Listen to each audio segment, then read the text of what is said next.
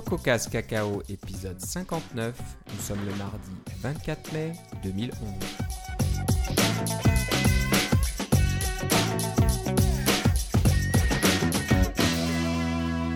Bonjour et bienvenue à tous dans ce nouvel épisode de Cacao Cast. Euh, comme d'habitude, Philippe est avec moi. Comment ça va, Philippe? Moi, ça va très bien. Et toi, Philippe? Ça va très bien. Donc, euh, je devrais dire Philippe Casgrain est avec moi, comme ça on sait de qui on parle. Les deux Philippe. J'espère, après plus de 58 épisodes. Voilà, mais il y a, peut-être des nouveaux là qui écoutent notre, notre podcast pour la première fois, qui se disent Ouh là là, je sais plus qui est qui dans cette histoire. Donc voilà, euh, désolé, je commence encore par une excuse. On est un petit peu en retard dans nos, enregistrements dernièrement. C'est, je pense que c'est surtout euh, de ma faute. Euh, mais, c'est parce que tu étais en période de transition, là, voyons. Là. Tu penses que de transition, je, voilà, je suis, je suis devenu indépendant, donc j'ai, plus train-train, tu sais, tranquille du travail pour une. De, de, travailler pour une grosse entreprise où on sait où les choses vont. Là, c'est un petit peu plus aventureux, donc euh, des fois j'ai plus de travail, j'ai des choses qui atterrissent à la dernière minute. Là, je suis en train de d'être euh, un enseignant, donc euh, je j'enseigne un, cours, pas, pour iOS malheureusement ou le Mac, mais avec mes anciens employeurs qui sont gentils avec moi, donc c'est intéressant. C'est quelque chose que j'avais pas fait avant. C'est assez stressant parce qu'on m'a pas donné beaucoup de temps pour préparer, donc il faut préparer des, diapos euh, très rapidement, faire des exemples, des, programmes, des choses qu'on puisse euh, euh, faire faire à d'autres personnes qui connaissent moins l'application. Mais c'est intéressant. Le temps passe très vite. Ça, c'est un truc que j'avais plus depuis une expérience que je n'avais plus depuis un bout de temps. C'est que ce, à quoi je, à quoi je réponds, bienvenue dans mon monde où tout avance très vite aussi. Le monde des jeux vidéo, ça va vite. Ça va très vite et on n'a pas le temps de s'ennuyer, donc c'est une bonne chose. Et voilà, désolé, le, la cadence d'enregistrement des épisodes euh, en souffre un petit peu. Mais voilà, on est là quand même, on, prend le temps d'enregistrer mm. avant la WWDC qui s'approche à grands pas. Donc euh, c'est le 6 juin, c'est ça Ou euh, la première semaine de. C'est ça. au moment où on, se parle, c'est dans une semaine et demie environ. Alors si vous, écoutez ça, si vous écoutez ça à partir du 6 juin, euh, les choses qu'on va dire, vous allez rire de nous. ça sera du passé déjà, donc euh, ben bon, on souhaite un, bon voyage à, ceux qui ont la chance d'aller à la WWDC. Oui, absolument. Désolé pour le bruit de fond, c'est un, un, PC sous euh, Windows qui s'éteint à côté de moi. oh mon dieu sortez l'ail et les croix là. C'est l'ennemi est dans est dans la forteresse. Non. Bah voilà, je fais toujours du travail côté PC, donc euh, j'ai besoin d'avoir euh, un PC à côté de moi. Euh, enfin bref, voilà. Donc on souhaite un bon voyage à, ceux qui vont partir à la WWDC, les chanceux, les vénards. C'était. oui, parce qu'ils ont acheté leur billet en 8 heures, alors. Ça a en 8 heures, donc il, a, il fallait vraiment avoir de la veine quasiment, avoir l'argent, avoir tout, tout prévu. Puis J'imagine certains n'avaient pas l'argent, mais ils ont pris le risque, ils ont quand même réservé, puis ils se sont dit, bon, je me débrouillerai par la suite. Donc, euh, ben, bonne chance à ces gens-là aussi. Et ben, j'espère qu'on aura plein de choses à dire. Euh, toi, Philippe, tu penses qu'il y aura peut-être un petit Mac Pro, quelque chose de nouveau euh, je, pense, que... je pense que c'est clair qu'il va y avoir des annonces logicielles. Ça va être quelque chose sur iOS 5 et puis Lyon. Là.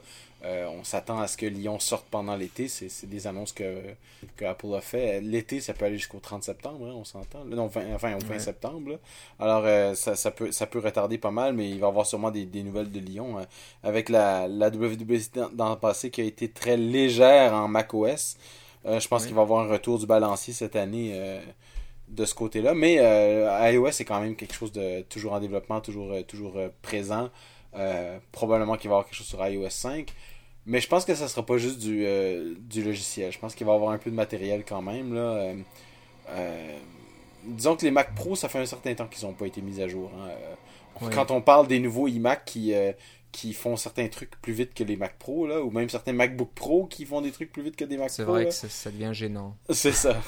Il est temps de que ça va être juste, juste un rafraîchissement, donc on va mettre des corps, Core i7 et des choses comme ça dans les Mac Pro. Il y aurait peut-être un petit un petit changement de design, ça ferait pas de mal parce que les Mac Pro n'ont pas changé depuis un bout de temps maintenant. Oui, c'est vrai. Hein. Puis en fait, c'était même, le châssis du, c'était même le châssis du G5 avant. Alors, euh, ça date de plusieurs années. Remarque que c'est un châssis classique. Hein, on s'entend là. Euh, c'est, c'est, bien fait et tout ça, mais c'est pas mal bétail, là, hein, ces, trucs-là. C'est la bête. Exactement. Donc, pour ceux qui en ont besoin. Avant, on avait besoin de la place pour avoir pour mettre plusieurs disques durs à l'intérieur, sachant que le plus rapide c'était d'avoir des disques SATA branchés en direct sur la carte mère. Mais maintenant, avec le connecteur Thunderbolt, on peut s'imaginer peut-être un Mac Pro plus petit, plus compact, avec. Euh, je crois qu'on peut avoir au moins deux connecteurs euh, Thunderbolt. Je, crois que c'est possible hein, au niveau. Oui, c'est vrai. N'en déplaise à HP. À HP, oui.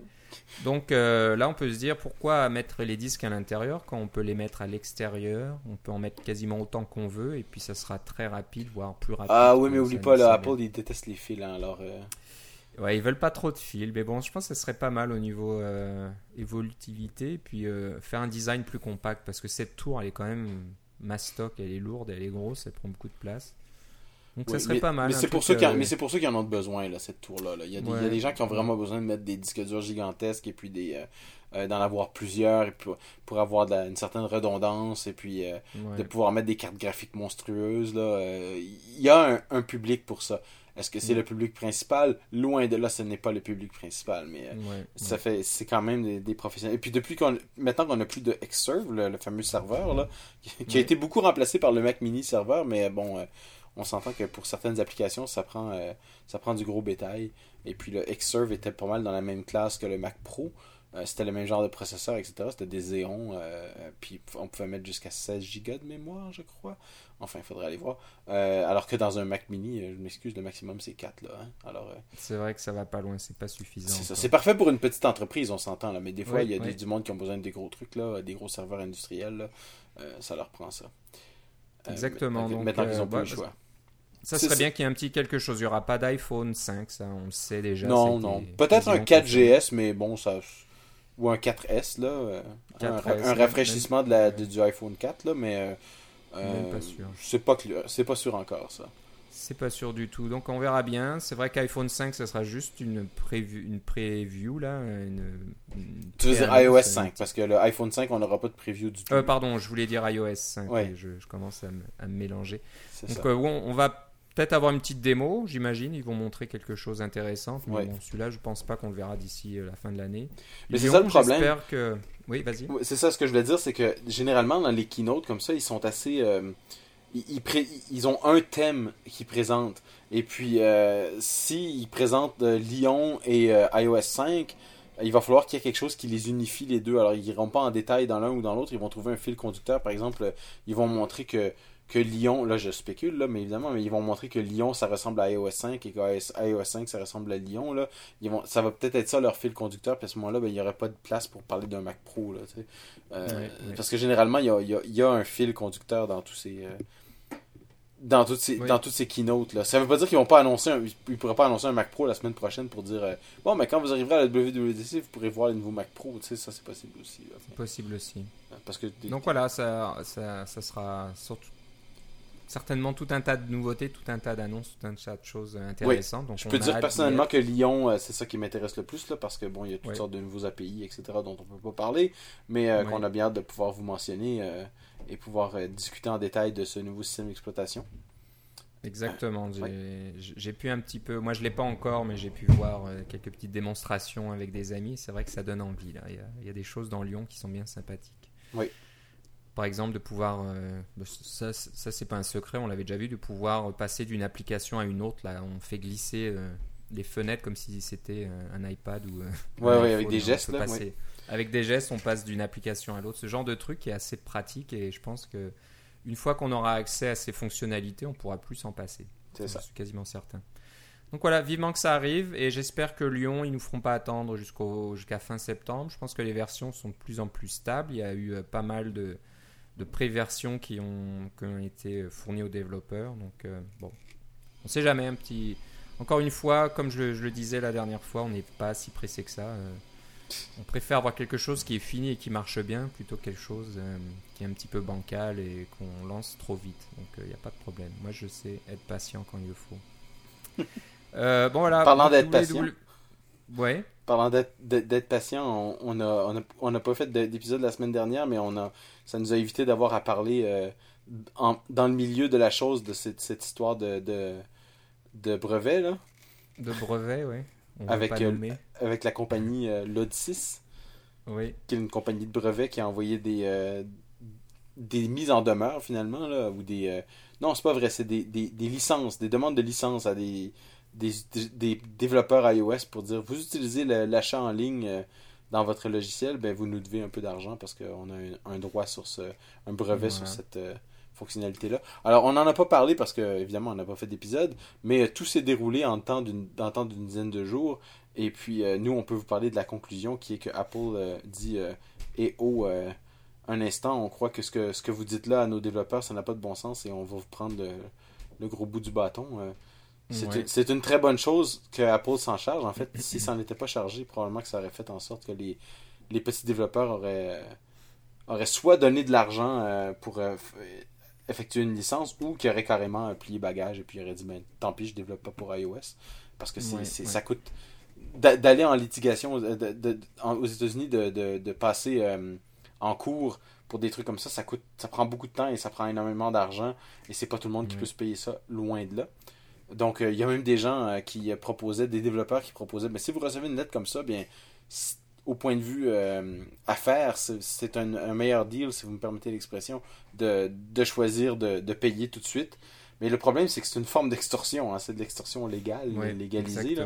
Et puis le problème aussi, c'est que quand vous commencez puis vous en payez un, eh bien, il y en a d'autres qui risquent de sortir. Et moi aussi, j'ai un brevet pour ça. Et moi aussi, j'ai un brevet pour ça. Et moi aussi, j'ai un brevet pour ça. Et ça finit plus. Là. Puis là, vous vous, retrouvez à payer. Quand... C'est un peu comme l'histoire de la digue, là, avec le petit garçon qui bouche le trou avec son doigt. Là.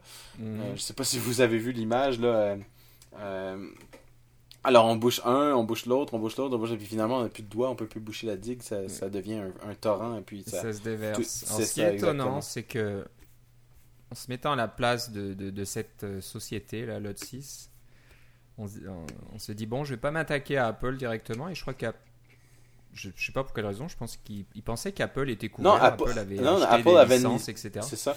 Mais on sait pas s'ils ont acheté une licence. Moi, ce que je pense, c'est qu'ils leur ont donné une licence. Disons, il y a un an, là, ils ont dit à Apple, bon, euh, on voit que vous utilisez ça, ben nous, on, on, on, veut être gentil avec vous, alors on vous donne une licence pour ça. Ou ils vous l'offrent pour pas cher. Alors Apple, plutôt que que de se battre avec eux en cours, ils ont dit ben, ouais, ils nous donnent une licence ou ils nous donnent une licence pas chère. C'est quasiment moins compliqué pour nous de payer la licence puis d'être couvert. Mais euh, dans les détails, il y avait euh, que leurs développeurs n'étaient pas couverts ou des choses comme ça. Là. Euh, je, ah, on est, je suis pas un avocat, hein, mais ce genre de truc-là, ça me ça m'horripile un peu. Là. Exactement. Puis bon, c'est un peu étonnant, sachant qu'IBM, IBM, Désolé. Formation professionnelle. Ça. ça. va partir, ouais. Je prends, je prends des pilules là, je prends des cachets pour ça. Euh, je disais Apple. Des cachets bleus? Ouais, des cachets bleus, ouais, ça va pas aider ça. Euh, combien de milliards? 50 milliards? Je sais plus, euh, ils ont, ils ont des, une somme d'argent énorme. en argent comptant, Apple, oui, c'est ça, c'est dans ces mots. En argent comptant, ils pourraient poursuivre l'Ot 6 jusqu'à la fin des temps. Ouais de, de, tenir les avocats occupés jusqu'à la fin des temps et ça leur coûterait pas si cher que ça. Donc, ça. On, a du mal à imaginer quelle est la motivation euh, de, cette, de cette société. Pourquoi faire ça sachant que. Oh non, leur motivation c'est un coup de dé, c'est de faire de l'argent, comme n'importe qui. C'est. Peut-être qu'ils en ont eu un peu. Hein. Il y a peut-être quelques développeurs qui ont payé la licence, mais bon, ça, ça va pas bien loin. Et puis ils se font une très très mauvaise réputation maintenant. C'est ça. Parce que personne voudra. Il faut le dire, c'est une compagnie qui ne, qui ne fait que ça. Tout ce qu'ils ont, c'est qu'ils ont des brevets et puis ils attendent que, que le, le, le, brevet euh, ou, l'invention qui est protégée par le brevet et soit utilisée par de plus en plus de personnes. Et quand il y a une certaine masse critique, là, ils sortent leur brevet et ils disent Et c'est nous qui avons le brevet là-dessus, vous n'avez pas le droit. Alors, euh, vous, vous, devez nous, nous, payer ou vous n'avez pas le droit de l'utiliser. Alors, c'est ceux qui se rappelleront de euh, Unisys qui avait acheté le brevet de, du format d'image GIF, GIF, là. Euh, c'est ça qui s'est passé. Là. Ils ont acheté le brevet, je pense que c'est de CompuServe ou quelque chose dans le genre. Là. Euh, et puis le format d'image GIF n'a pas disparu du jour au lendemain, mais est devenu nettement moins populaire. Et puis le format PNG d'ailleurs, qu'on utilise beaucoup maintenant, est, vient de là. parce qu'il n'y avait pas de, brevet avec le format PNG. Tout le monde s'est précipité sur le PNG, qui avait beaucoup d'autres avantages, entre autres. mais bon, on voit encore des gifs sur Internet, mais c'est beaucoup moins commun que ça l'a déjà été pour les, pour les, pour les plus jeunes de nos auditeurs là, qui ont qui savent pas de quoi on parle, qui n'ont pas été là dans les premiers jours. mais bref, pour faire une longue histoire courte, ça surprendra personne que je pense que ces brevets informatiques sont. Euh, euh, c'est épouvantable et puis ça. C'est simplement. Les seules personnes qui font de l'argent avec ça, c'est les avocats. Puis ça, ça m'embête un peu. Là, de, oui, c'est toujours eux hein, qui gagnent. Quelle que soit la conclusion, ils gagnent à tous les coups. C'est ça. On perd, on gagne, on gagne. Ça devient complètement ingérable. C'est sûr que Hein, les, les, les, gens sont, ont mis le doigt dans l'engrenage en pensant que c'était une bonne idée de, de, protéger les idées comme ça mais, et les inventions, mais on se rend compte que c'est complètement ingérable. Mais, mais, le problème, c'est pas, pas juste ça, c'est que c'est une bonne idée de protéger les inventions. Le problème, c'est qu'eux, ils n'ont pas d'invention, ils ont juste une idée. Ils ont un brevet sur une idée, pas sur une application de quelque chose.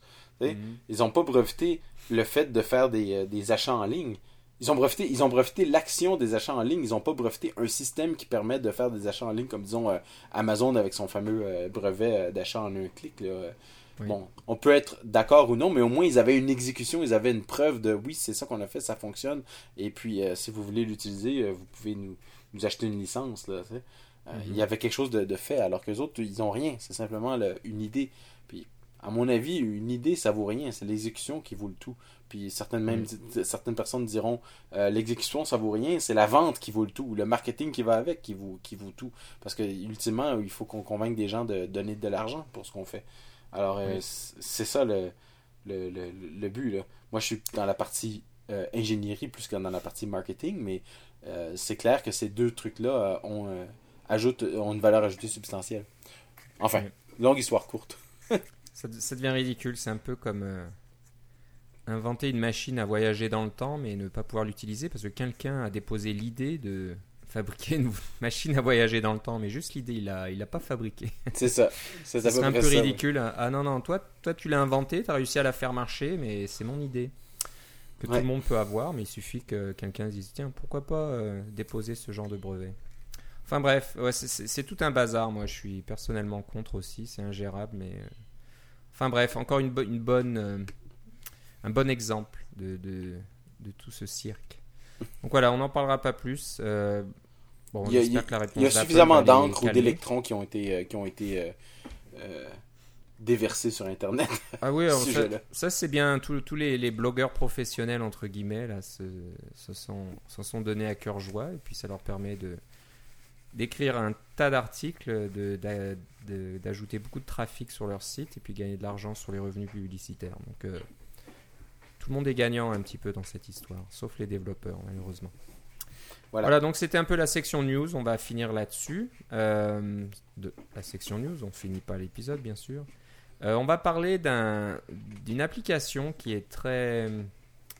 Comment dire C'est même pas une version bêta, je pense. Non, c'est ça, c'est comme c'est un prototype avancé. Hein. Exactement, oui, c'est ça. Mais c'est déjà très impressionnant. Vous en avez entendu parler certainement euh, dans le courant de la semaine dernière quand ça a été annoncé. Ça s'appelle TermKit. Donc c'est un terminal de nouvelle génération. Euh, le, développeur de TermKit a une bonne façon d'introduire sa nouvelle application en disant que bon, sur, sur vos Mac, euh, tout a évolué hein, au fil des années, euh, les navigateurs, l'interface, le Finder, les applications, etc.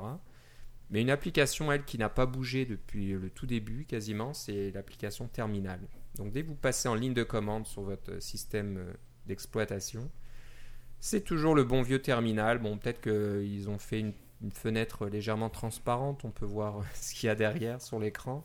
Mais voilà, c'est un, peu Quelques petites bricoles par-ci par-là, mais sans plus. Oh, on a des onglets maintenant. Bon, on a des onglets, c'est ce genre de choses, mais c'est vraiment pas. Euh, Puis on vous, en, a parlé des, différentes, des différents euh, programmes de, de terminal, là, term 2, D-term, etc. Là, on, vous a parlé de toutes sortes de versions, mais fondamentalement, c'est toujours une variation sur le même thème hein, de la ligne de commande. Là. Euh, puis moi, le mien, je le mets vert sur fond noir avec un peu transparent parce que je me rappelle quand c'était le bon vieux terminal sur, sur un écran vert. Là. c'était, mon, euh, c'était mon style préféré, alors c'est très confortable. Mais c'est vrai que c'est un c'est vieillot. C'est rétro. C'est à la mode parce que c'est rétro. Et sachant qu'on a, toute la puissance et on a toutes les données et les métadonnées disponibles dans le système d'exploitation pour faciliter la vie des utilisateurs quand ils sont face à leur terminal. Hein, pourquoi euh, il faut se souvenir des, commandes, il faut se souvenir des paramètres, il faut se souvenir d'un tas de choses alors que toutes les données sont là, il y aurait juste à, les proposer. Et c'est un petit peu ce que fait TermKit. Alors déjà, ce qu'il faut savoir, c'est que c'est basé sur WebKit. Oui et Node.js. Euh, Node.js, je connais pas exactement. C'est du JavaScript du côté serveur. C'est des, voilà, des, librairies JavaScript, euh, comme tu le dis. Alors l'intérêt, c'est que tout est graphique. Hein. Vous avez toujours une fenêtre à fond noir, j'imagine qu'on peut changer la couleur. Mais euh, quand on affiche la liste des applications, par exemple, hein, vous allez dans votre dossier application, vous faites cd slash applications. Et quand vous faites un ls, donc pour euh, euh, afficher la liste des fichiers dans ce dossier, au lieu que ça affiche juste une liste en texte toute bête, eh ben ça va vous afficher la liste des applications avec les icônes. Voilà.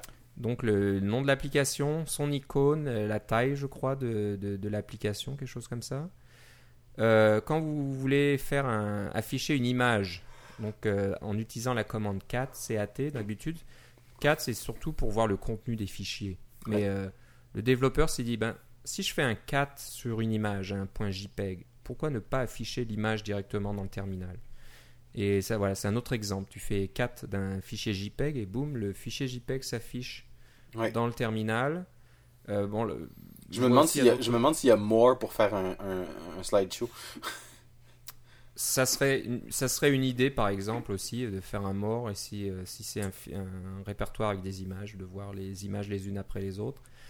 Euh, quand on tape 4 par exemple et qu'on commence à, taper le nom d'un fichier, ben, il va vous proposer la liste des, des, fichiers qui commencent par les, les, caractères que vous venez de taper. Euh, et, tout, et tout est graphique, hein, donc euh, on, il donne des exemples sur le site là, de, de, termes qui sont sur GitHub, et on voit que même que Git, on peut utiliser tout un tas de, de commandes Git, et, et tout est bien séparés dans des petites cases. C'est vraiment agréable à lire. Euh, c'est ça, parce que par exemple, tu parles de, tu parles de l'auto, euh, ce qui complète automatiquement les, les, pour te présenter la liste de tout ce qu'il y a dans un dossier. Euh, ça, ça existe déjà en ligne de commande. Hein. vous pouvez faire ça avec Bash ou avec KSH ou ZSH. Il y a des fonctionnalités pour vous permettre ce genre de d'auto-complete, le, le, mot anglais. Mais c'est toujours présenté sur la ligne de commande même. Alors, vous ne les avez pas tout en même temps. Et si vous les avez tout en même temps, c'est une présentation graphique à ski. Là, on parle d'une petite fenêtre semi-transparente qui apparaît sur le dessus, très Mac, là, euh, pour vous montrer les différents trucs qui sont à compléter.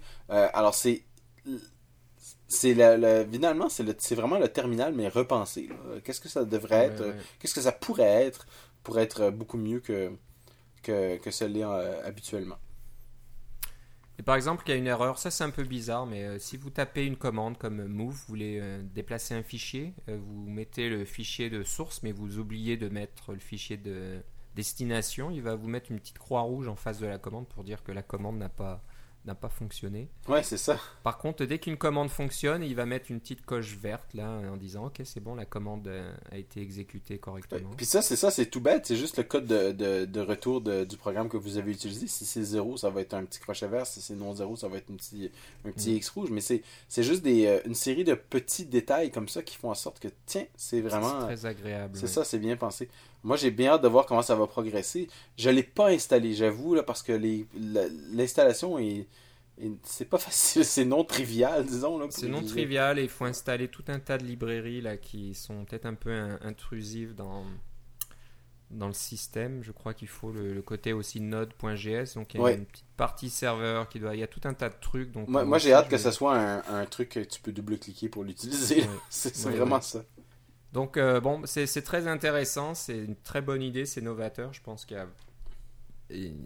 ça, comment dire, une bonne destinée là. C'est quelque chose qu'on voudrait voir aboutir. Donc, c'est une version alpha 0.3. Donc, euh, c'est très très nouveau là. C'est peut-être un peu risqué de l'utiliser, mais euh, j'imagine que ça va attirer beaucoup d'autres développeurs qui sont intéressés par la solution et qui vont contribuer au projet sur GitHub.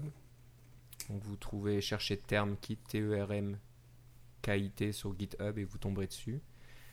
Et je vois que la commande 4, par exemple, si on fait, on affiche une image, il va afficher l'image. Si on affiche un fichier XML, il va vous afficher le fichier XML avec une coloration syntaxique. Donc ça s'affiche tout, tout, bien formaté, tout beau, etc. Les fichiers diff aussi, ça s'affiche correctement. Donc j'imagine qu'à terme, il y aura des plugins ou je sais pas comment ça fonctionnera, mais quand vous ferez un cat d'un fichier quelconque, eh ben, ça sera un petit peu comme euh, le Quick Look sur euh, macOS. Vous pourrez voir le contenu de ce fichier, mais d'une façon euh, interactive et d'une façon visuellement intéressante.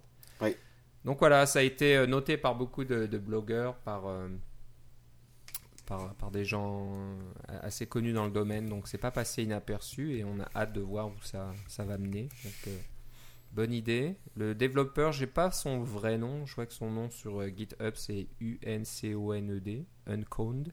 Mais ça n'a pas l'air d'être un vrai nom, ça c'est plus un, surnom. Donc voilà, l'intérêt c'est que c'est vraiment une idée, c'est très novateur et que ça soit basé sur WebKit. Donc euh, de voir des applications autres que des navigateurs web basés sur WebKit, c'est aussi intéressant. Je pense que ça ouvre la voie à tout un tas d'autres applications euh, de ce genre-là, de ce domaine-là. Voilà. Donc voilà, ça s'appelle TermKit. Donc si vous l'avez pas vu et que vous êtes courageux ou que vous avez un Mac là qui craint pas grand chose, et eh ben essayez ou que, ou que vous faites, euh, vous passez beaucoup de temps dans, le terminal comme moi. Là. je pense que tu me donnes le goût. Je vais l'installer puis je vais essayer de vous en, vous en reparler la prochaine fois comment ça va. c'est vraiment sympathique. Euh, sujet suivant, c'est euh, un, un, site que tu as trouvé Philippe et qui est bien pratique. dans, la dans la section trucs et astuces. Ouais. Donc pour récupérer des anciens SDK iOS, qui sont, vous avez remarqué hein, que si vous allez sur developer.apple.com, il n'y a plus grand chose. Hein. Il y a, en général, la dernière version, euh, si c'est une version bêta, peut-être vous aurez la, version bêta et puis la version actuelle, officielle, qui sera là aussi, mais c'est tout. Il n'y a, a, plus les versions précédentes qui sont facilement disponibles. Non, moi je me rappelle quand il y avait un site FTP où on pouvait aller sur ftp.apple.com et télécharger tous les vieux trucs. Là. ça fait longtemps, là, on va dire. Là. C'est dans, pas des années, euh, des années 90, là, mais tout était disponible. alors que maintenant, ça ne l'est plus. C'est compliqué de trouver ces trucs-là.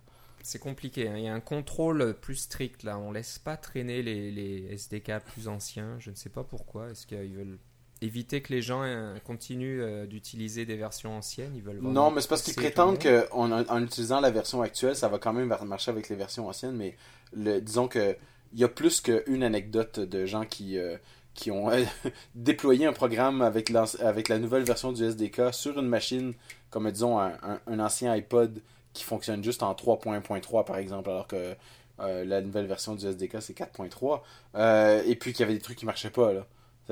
c'est pas, pas juste des anecdotes, là, c'est carrément on a besoin d'avoir le bon SDK pour pouvoir. Puis c'est la même chose avec 10.4, 10.5, 10.6. On a de, nous, euh, de nos auditeurs sûrement qui doivent encore supporter des programmes sur Tiger ou sur Leopard. Euh, c'est important d'avoir ces SDK-là. Puis on ne devrait pas avoir besoin de toujours archiver une machine dans un état. Euh, oui, cette machine-là, c'était la machine de 2009 et puis on y touche pas du tout, on y fera jamais rien parce que on doit absolument la garder dans son état pour pouvoir être capable de sûr de reconstruire.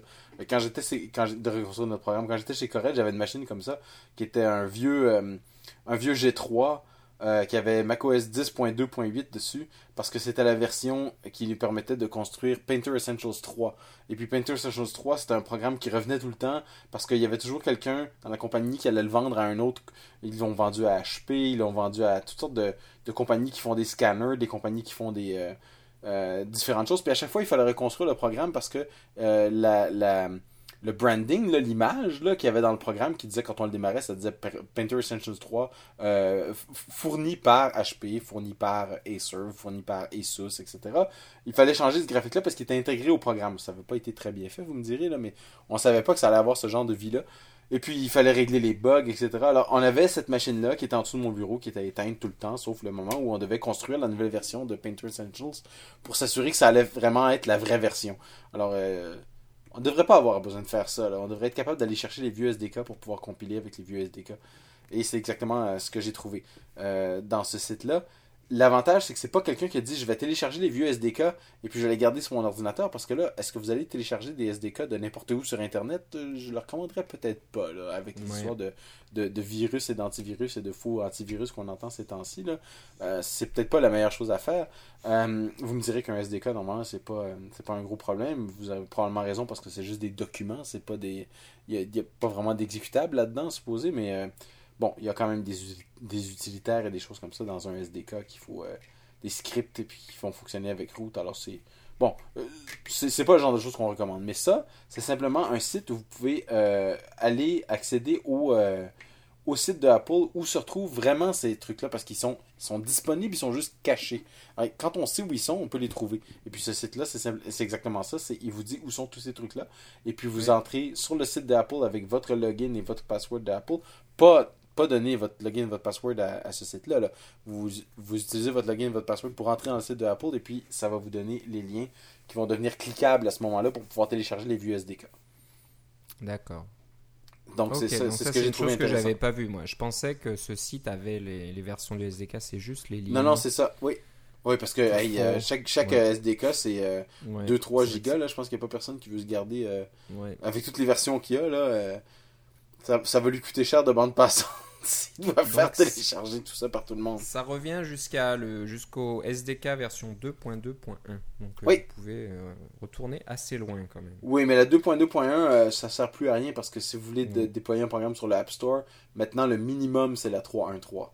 3.1.3, oui. Ouais. La Apple n'acceptera pas si vous avez une application qui est sur le SDK 2.2. OK. Ou même 3.0 en fait. Faut absolument la 3.1.3. 3.1.3, d'accord. C'est la, oui, c'est la dernière qui est supportée par les iPod Touch de première génération. C'est ça, exactement. Et puis c'est, euh, je les comprends, ils veulent, ils veulent éviter que les nouvelles applications soient pour des vieux trucs. C'est sûr que si vous avez une application que vous n'avez pas mise à jour depuis 3 ans et puis qu'elle était faite en 2.2, euh, elle, est encore sur le store, ça fonctionne encore, euh, on s'entend. Mais dès que vous faites une mise à jour, elle doit absolument être en 3.1.3 au minimum. Ok. Donc voilà, c'est bien pratique. Donc c'est sur le site web de Chris Fletcher. Chris-Fletcher.com. Et puis un sous un, sous dossier là dans, son site qui contient euh, cette page là. Donc ça sera dans les notes de l'émission. Euh, sujet suivant qui est assez impressionnant, c'est un livre open source sur l'architecture des applications, de certaines applications open source. Donc euh, j'aime bien le principe déjà, c'est sympathique. Mais euh, quand on regarde la liste des applications open source ou des projets open source qui sont abordés dans ce, dans ce livre, c'est assez impressionnant. Oui, c'est pas des petits trucs dont, on vous parle à chaque semaine, euh, comme des petits projets sur GitHub de, qui, sont bien, on s'entend, mais, qui n'ont pas la, la, stature des projets dont on va vous parler dans un instant. Donc ça, ça parle d'à peu près une vingtaine, un peu plus, ouais, à peu près une. J'en compte 24 là, mais. 24, 25. 25, même. 25, ouais, d'après le début. D'applications open source. Et euh, donc, euh, tu me disais, Philippe, que c'est un livre qui est sous, sous le format d'interview, d'entrevue. Hein. C'est des entrevues avec les développeurs, j'imagine, ou les architectes, ou les personnes qui ont euh, créé ces applications et qui détaille un petit peu comment ça se passe, comment, comment est l'architecture de leur application. Il y a un peu l'historique du développement de l'application pour chacune d'entre elles. Et puis voilà, quand, quand je parle d'applications importantes, euh, si je vous parle d'Asterisk, le, le comment ça s'appelle le, système de, téléphonie, de téléphonie open source, Audacity, le, euh, éditeur euh, audio, donc audio, euh, le Born Again Shell, donc carrément, le, ils sont allés assez loin trouver des, des développeurs euh, de, de l'ancienne génération un petit peu euh, qui vont vous dire comment fonctionne le, chaîne, le shell Bourne qui existe sur Unix. Et, puis qui existe sur votre Mac en ce moment. Là. Si vous démarrez un terminal en ce moment, si vous n'avez pas fait aucune modification, le shell qui apparaît, c'est Bash. C'est Born Again. Oui. Voilà, donc Bash, Eclipse, donc tout, tout l'environnement de développement Java Eclipse, euh, le Et autre chose, hein, Eclipse, c'est un, Eclipse, c'est un, un, IDE euh, style Xcode, mais, euh, en, mais en code source ouvert. Là. Vous pouvez tout faire avec, avec Eclipse. C'est vrai que ça fait pas que Java, c'est développé en Java, mais vous pouvez faire un tas de choses avec. C'est ça. C'est tellement, il y, a tellement de, Ça, c'est l'usine à gaz du développement. là. C'est euh, une usine à gaz. C'est Visual Studio sur les stéroïdes. Là. Et c'est gratuit. C'est gratuit, mais c'est vrai que, bon, ça peut vite devenir le bazar. Et puis, enfin bref, c'est une autre Mais c'est un bazar, c'est fait comme ça. C'est un bazar. Le système de fichiers distribué Hadoop, H-A-D-O-P, euh, beaucoup utilisé par des sites importants comme Facebook et, Google, etc. Donc oui, et là, on parle d'un projet qui est relativement récent là, par rapport euh, Eclipse, c'est ça, c'est récent. Euh, Bash, c'est pas mal ancien, ouais. LLVM aussi, qui est utilisé dans Xcode 4 maintenant. Oui, qui est le successeur euh, de, de, de, GCC. Là, de GCC, donc compilateur, euh, compilateur donc euh, Mercurial aussi, le gestionnaire. Dont on vous a parlé à plusieurs reprises. SendMail, donc sur Unix, quand vous faites SendMail. Donc voilà, tout un tas de d'applications, donc d'autres qui sont moins connues, Snowflock, je connais pas, Social, Social Calc, etc. Mais j'imagine que c'est très intéressant de toute façon de voir ce qu'en disent les développeurs et quels, quels sont les, motivation euh, derrière ces applications, comment ça fonctionne, comment ils se sont organisés pour le faire, etc. C'est ça, parce que le design, c'est une chose. Créer une application, si on a nos auditeurs qui ont créé des applications, vous savez que vous avez probablement fait une première version et vous en avez eu pas mal honte, même si vous l'avez montré à d'autres personnes. Puis si, en fait, si vous n'avez pas honte de votre première version, c'est que vous avez trop attendu. Hein, on s'entend là. Euh, il mm. faut absolument que vous ayez honte de votre première version parce qu'après ça, vous allez la regarder. Mais c'est qui cet idiot qui a écrit cette première version? Ah oui, c'est moi il y a six mois. Mais n'oubliez pas que moi, dans six mois, je vais être un génie. Hein. Alors c'est toujours comme ça. C'est la, vous, progressez en temps. Alors c'est la même de, de, pouvoir faire euh, euh, voyons de pouvoir entretenir un programme comme SendMail pendant plus de 30 ans euh, en, en, code source ouvert, en open source, avant même que qu'il y ait l'Internet dans sa forme actuelle, là, parce que SendMail, ça date euh, d'avant le web. Bon, c'est sûr qu'il y avait l'Internet, euh, le TCP/IP, etc. existait à ce moment-là. SendMail, c'est un programme TCP/IP.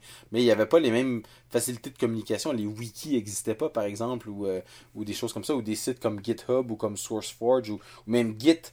Euh, hein, comment est-ce qu'on fait pour s'échanger du code source? Est-ce qu'on s'envoie des, des, fichiers tard euh, par euh, email? Probablement. vous, vous lirez dans le, dans le, dans le, dans le texte quel, est l'historique, puis d'où on vient. Puis le pire, c'est que ça fait pas tellement longtemps, en fait. C'est ça là. Ouais, c'est vrai. Hein. mais c'est vraiment. Il y a, autant il y a les pionniers que ceux qui, qui font des trucs récents avec, les, avec des outils récents. et puis tout va tellement vite là-dedans que c'est une N'oubliez pas l'adage, de ceux qui ne connaissent pas l'histoire euh, euh, vont, la, vont, la répéter, vont en répéter les erreurs ou quelque chose comme ça. Là. Je pense que mhm. c'est ça l'adage. Ou ceux qui ne connaissent pas Unix euh, vont, le, vont le, réinventer, mais ils vont faire plein d'erreurs. ça, c'est l'autre classique des systèmes d'exploitation. Alors, ça vaut vraiment la peine de, de passer là-dedans, puis de trouver votre projet préféré, et puis lisez le chapitre pour voir comment il a été conçu. d'où est venue l'idée, comment il a été conçu, euh, comment a été fait le design au départ et comment a été fait la collaboration. Parce que quand on parle d'open source, on parle nécessairement de collaboration. C'est ça qui est vraiment important euh, dans, le, dans le domaine des, des codes sources libres. Alors, si vous connaissez juste GitHub pour la collaboration, GitHub c'est génial, c'est facile la collaboration, c'est vraiment incroyable. Euh, mais il y, a, il y, a, 30 ans, ça n'existait pas, ce genre de truc-là. Alors, qu'est-ce qu'il ce qu'il fallait Ou même il y a 10 ans, ou même il y a 5 ans, ça n'existait pas. attends, GitHub, peut-être il y a 5 ans. Mais euh, ça doit être, à la limite. Oui, c'est ça, exactement. Personne ne connaissait ça. Voilà, donc vous pouvez, euh, c'est open source, vous pouvez euh, regarder les chapitres, c'est déjà disponible sur le site aosabook.org. Mais vous pourrez ensuite l'acheter, la, version imprimée. Oui. Et apparemment, une bonne partie de l'argent, ça dépend où vous l'achetez, mais une bonne partie de l'argent va à Amnesty International. Voilà, donc c'est pour une bonne cause c'est pour une bonne cause, c'est pas un livre pour gagner de l'argent. Donc, euh, soit vous l'achetez sur lulu.com ou alors euh, Amazon. Si vous avez accès à lulu.com, d'après ce que je vois, c'est quand même mieux parce que sur les 35 dollars que vous paierez, 14 dollars 98 ira à Amnesty. Alors que si vous passez par Amazon, seulement 3,78$ ira à Amnesty parce que Amazon se prend euh, plus. Un 30%, je pense. Oui, presque. Ah, c'est plus que c'est la moitié. Presque la moitié. On n'est pas loin de la moitié, donc euh, ou c'est la moitié carrément. Donc c'est moins intéressant là. Amazon ils, ils font pas dans le dans le social et dans le charitable euh, énormément donc. Vous pouvez lire le livre en ligne, c'est les, les pages HTML sont disponibles. Mais si vous voulez acheter le livre euh, électronique, il va être disponible bientôt aussi là, comme disons euh, en format EPUB pour lire sur votre sur votre iPad ou etc. Là. Donc voilà, c'est une, une, très bonne idée. C'est toujours des, très intéressant de voir comment les autres développeurs, les, autres architectes, les autres designers réfléchissent et quelles sont leurs solutions à, certains problèmes. Donc, à regarder, peut-être que vous, vous êtes en train de travailler soit sur un projet open source, soit un projet euh, euh, code, code, fermé, là, un truc euh, pour vous, pour votre entreprise, pour votre client, etc. Mais il y a peut-être des bonnes idées à prendre dans ce livre. Et puis j'aimerais aussi dire que si vous, si vous voulez participer à ce livre-là, il cherche des traducteurs.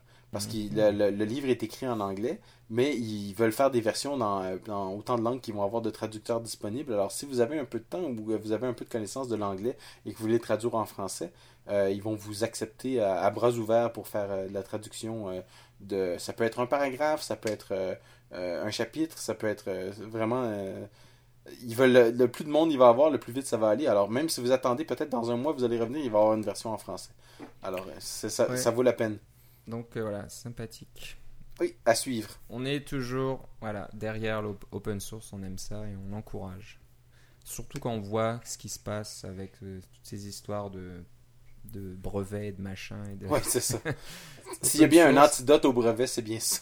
Voilà, c'est pas tout rose, c'est pas, ça marche pas toujours, mais bon, en fonction des licences, euh, on a moins, moins de problèmes de ce genre-là. Et ben, est-ce qu'on a le temps de finir par un petit utilitaire? Je pense qu'on va faire ça vite bah fait. Bah oui, euh, quelque chose que toi tu aimes bien, je pense que c'est pour tes filles surtout, euh, Philippe? Oui. Un petit utilitaire qui permet de télécharger des films euh, YouTube et de les stocker en local. Oui. de quoi il s'agit là? Oui, alors on sait que YouTube, on a parlé de l'extension YouTube MP4 qui vous permet de. Vous mettez, ça dans Safari et puis les films YouTube apparaissent en format MP4 au lieu d'être en flash. Euh, c'est parce que la plupart des films, je pense que c'est, plus que 90%, mais il y en a peut-être encore quelques-uns qui ne le sont pas. Mais en fait, sur YouTube, ils sont stockés en MP4. Et puis là, ils sont réencodés en flash quand vous demandez la, version normale, etc., pour vous permettre de vous présenter des annonces. Mais la base est en MP4. Alors, il existe un certain nombre de programmes. On vous a déjà parlé de Mobile DL qui utilisait Notational Velocity pour pouvoir faire sa synchronisation, etc., qui était rigolo aussi.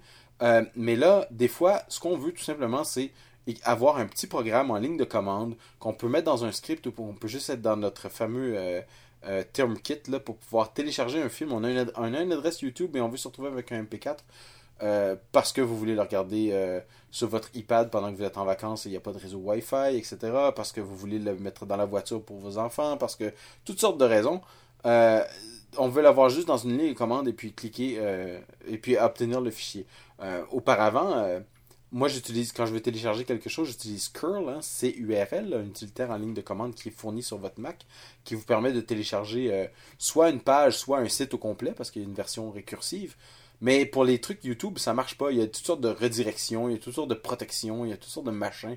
On peut pas faire un curl d'un d'un URL de YouTube. On va se retrouver avec une page HTML avec avec du JavaScript dedans, ce sera pas mhm. très pratique. Alors, YouTube DL, c'est un petit programme en Python, donc qui utilise la ligne de commande et qui fonctionne sur Mac. Et vous lui donnez un URL et il va vous télécharger le film qui va avec et c'est tout. Alors, c'est super bien. Et puis, comme c'est en, code source libre, euh, c'est mis à jour parce que YouTube, ils font tout, le temps des mises à jour hein, pour. Euh, euh, parce que tout ça, c'est du. de, de, l'ingénierie inversée. Là. On va voir du reverse engineering. On va voir comment YouTube présente ses affaires. Puis on, on essaie de décoder ce qu'ils font pour pouvoir passer à travers toutes leurs différentes couches de, de, de soi-disant protection ou de présentation d'annonces ou toutes sortes de choses pour obtenir les documents. Euh, pas parce qu'on veut pas voir les annonces, parce que quand on va sur YouTube, on les voit les annonces, mais des fois on veut juste voir le film pour le stocker pour plus tard. Il y a toutes sortes de bonnes raisons pour lesquelles on veut ça.